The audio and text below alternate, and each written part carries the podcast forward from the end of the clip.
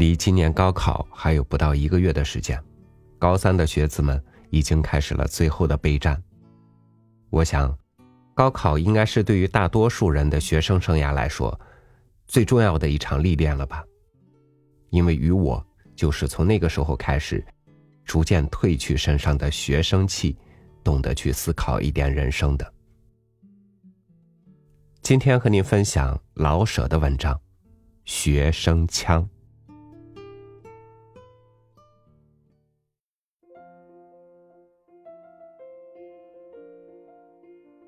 何谓学生腔？尚无一定的说法。在这里，我并不想给他下个定义。不管怎么说，学生腔总是个贬词。那么，就我所能见到的来谈一谈，或不无好处。最容易看出来的是，学生腔里爱转文。有意或无意的表示作者是秀才。古时的秀才爱转诗云：“子曰：‘与之乎者也。’”戏曲里、旧小说里，往往讽刺秀才们的这个酸溜溜的劲儿。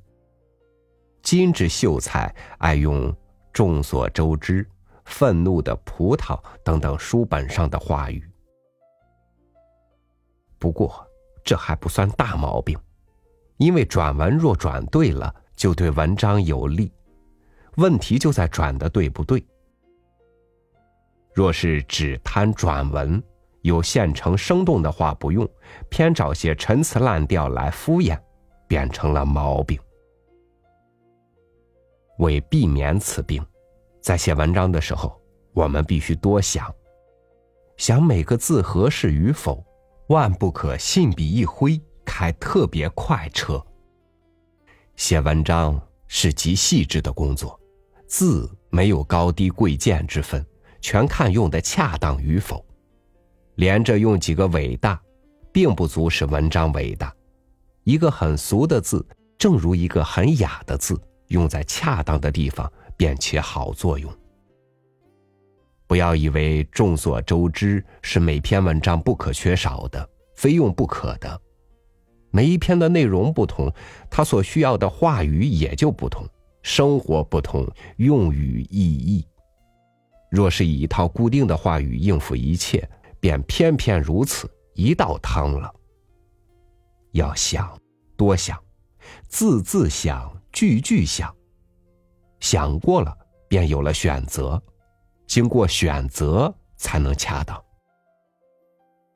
多想便能去掉学生腔的另一毛病——松懈。文章最忌不疼不痒，可有可无。文章不是信口开河、随便瞎扯，而是事先想好，要说什么无需说什么，什么多说点什么一语带过，无需多说。文章是妥善安排、细心组织成的。说值得说的，不说那可有可无的。学生腔总是不精心的泛泛叙述，说的多而不着边际。这种文字对谁也没有好处。写文章要对读者负责，必须有层次、清清楚楚，必须叫读者有所得。幼稚，也是学生腔的一病。这有两样，一样是不肯割舍人云亦云的东西。举例说，形容一个爱修饰的人，往往说他的头发光滑的连苍蝇都落不住。这是人人知道的一个说法，顶好省去不用，用上不算错误，但是不新颖，没力量，人云亦云。第二样是故弄聪明而不合逻辑，也该删去或修改。举例说，有一篇游记里，开篇就说：“这一回总算到了西北，到了古代人生活过的环境里了。”这一句也许是用心写的，可是心还没用够，不合逻辑。因为古人生活过的地方不止西北。写文章应出奇制胜，所以要避免泛泛的叙述，不能出奇，则规规矩矩的述说，把事情说明白了，尤胜于东借一句，西抄一句。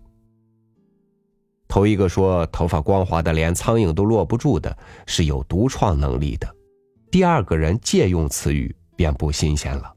即使大家全晓得了词语，我们还把它当做新鲜话来用，就会招人摇头了。要出奇，可也得留神是否合乎逻辑。逻辑性是治幼稚病的好药。所谓学生腔者，并不一定是学生写的，有的中学生、大学生能够写出很好的文字，一位四五十岁的人拿起笔来就写。不好好的去想，也会写出学生腔来。写文章是费脑子的事，用学生腔写成的文章往往冗长，因为作者信口开河，不知剪裁。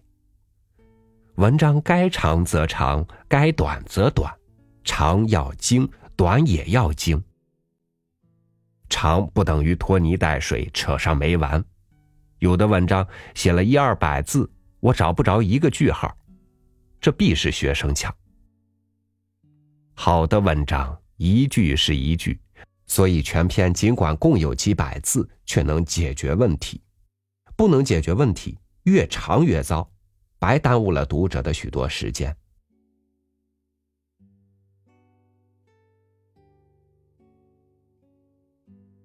人都是慢慢的成长起来的。年轻，意见当然往往不成熟，不容易一写就写出解决问题的文章来。正因为如此，所以青年才应该养成多思索的习惯。不管思索的结果如何，思索总比不思索强得多。养成这个好习惯，不管思想水平如何，总会写出清清楚楚、有条有理的文字来。这很重要。感到年岁大了些，生活经验多起来，思想水平也提高了，便能叫文字既清楚又深刻。反之，不及早抛弃学生腔，或者就会叫我们积重难返，总甩不掉它，吃亏不小。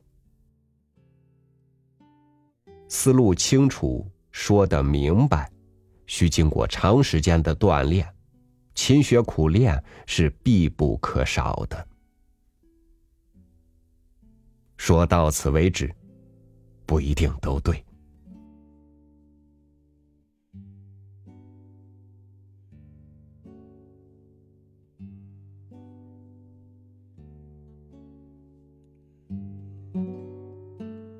学生腔可以褪去，但是是退不尽的。